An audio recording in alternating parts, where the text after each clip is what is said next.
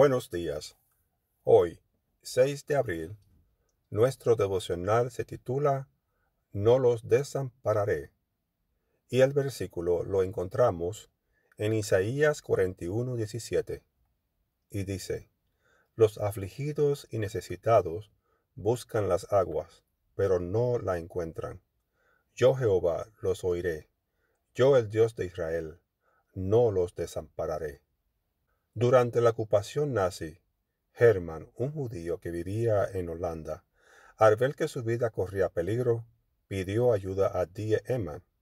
La señorita Eman habló con su novio, Heinz Sitzma, y trazaron un plan para que cientos de judíos fueran escondidos en granjas de cristianos holandeses en Belawe.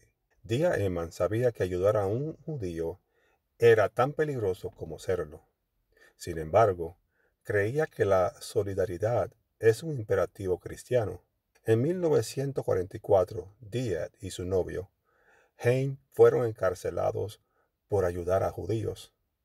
Ella fue enviada al campo de concentración de Wood, en Holanda, y posteriormente fue liberada.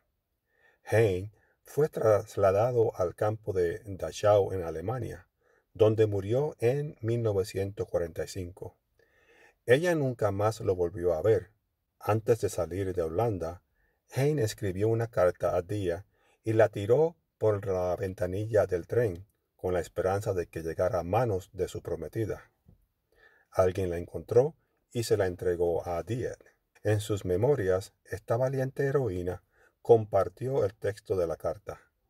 Cariño, le decía Hein, aunque no volvamos a vernos. Nunca hemos de lamentarnos por lo que hicimos, por la posición que tomamos, las acciones de Dia Eman, de su novio y de otros creyentes de Holanda, constituyen un noble ejemplo de empatía cristiana. Estamos llamados a ser fortaleza para el pobre, fortaleza para el necesitado en su aflicción, refugio contra la tormenta sombra contra el calor. Voltear la mirada ante el dolor ajeno no forma parte de nuestra identidad. Solemos argumentar que Sodoma fue destruida por su inmoralidad, y es cierto, pero ¿fue esa la única razón?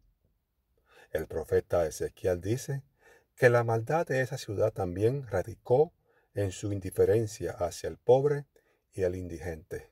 Diet no quedó atrapada en la maldad de la indiferencia, arriesgó su vida por otros.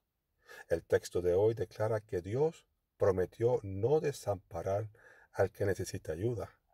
Los judíos holandeses vieron el cumplimiento de esa promesa gracias a la obra de cristianos como Diet Eman. Hoy puede que uno de nosotros sea el instrumento que el Señor usará para que su palabra se cumpla en la vida de un afligido y necesitado.